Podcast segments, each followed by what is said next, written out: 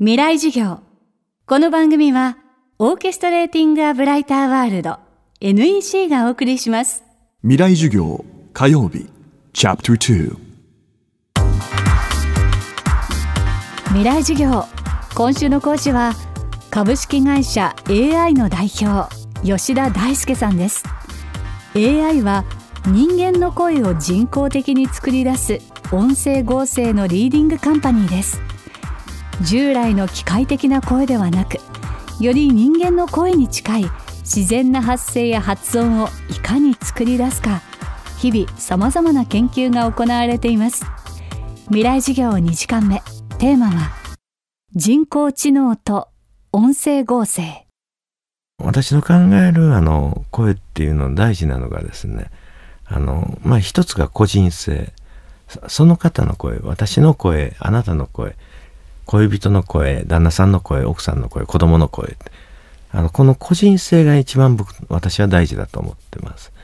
でもう一つですね個人性となるとですねその方の声でも例えば楽しい時の声とか明るい時の声悲しい時の声とかですねあのいろんな声があるんですね。それでそれは声の種類だけじゃなくて話し方もそうです。あのそれをですね自由にもっと表現できるような音声合成にしていきたいと。ということをですねまあ以前からずっとこう考えて研究してるんですがその中にですねディープラーニングの技術を取り入れてですねまあ声の多様性って呼んでるんですけどそういう多様性のある合成音声を作れる合成エンジンを実は今研究開発してるところなんですね。実際にあの音声合成の研究のあの中ではですねあのディープラーニング DNA の方式っていう呼んでるんですがの音声合成エンジンを今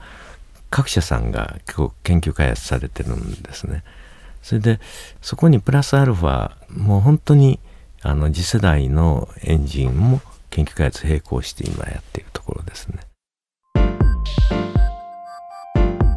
まずデータ大事なんですよ。で今データどんどん取っていってそれを学習させてっていう。ディブラにもですねあの自己学習させる前にですねやはり最初の学習の時は正解セットっていうのをですね用意してやらないとなかなか精度が上がらないんですね。それを繰り返すことによって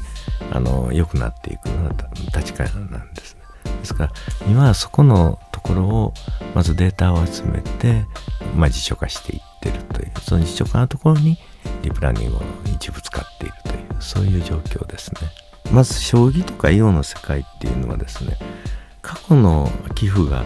もう山のようにあるわけですね。それでその寄付の中でそう進んでいったら、まあ、勝ち負けが決まると。それでどこがいい手でどこが悪い手っていうのもですね分かるわけですね。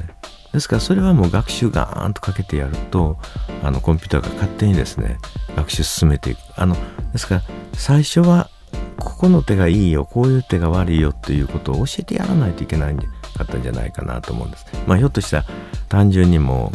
まあ重み付けですねのところでいい手と悪い手っていうのを教えてやるのかもしれないんです。でただもう大量の寄付があるんでそれをダーンとかけるだけでも最初のモデルさえ作ってやればできるのは事実確かだと思うんですね。ただ音声の場合はアナログなんですね最後出てくるのが。だからそこの評価をやはりやってやらないと多分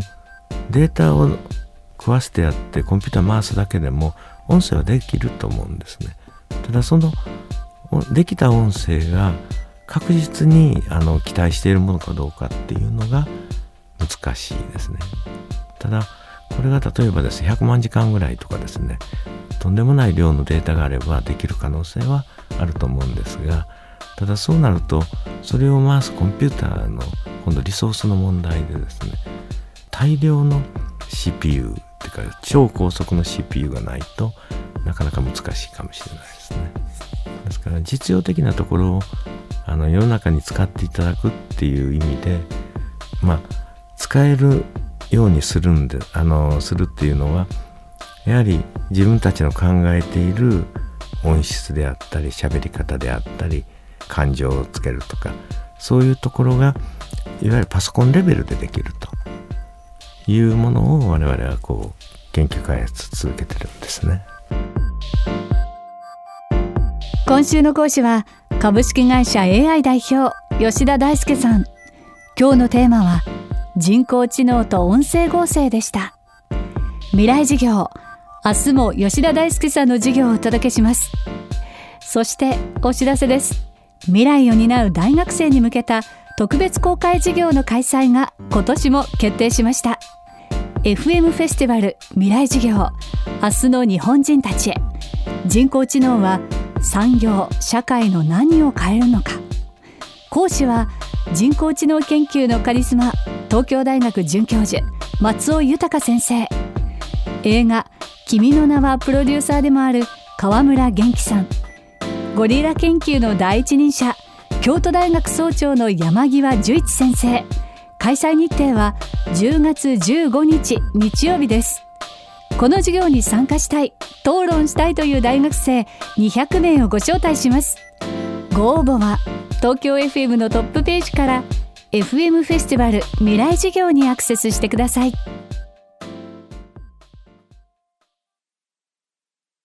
未来授業。この番組はオーケストレーティング・ア・ブライター・ワールド NEC がお送りしました。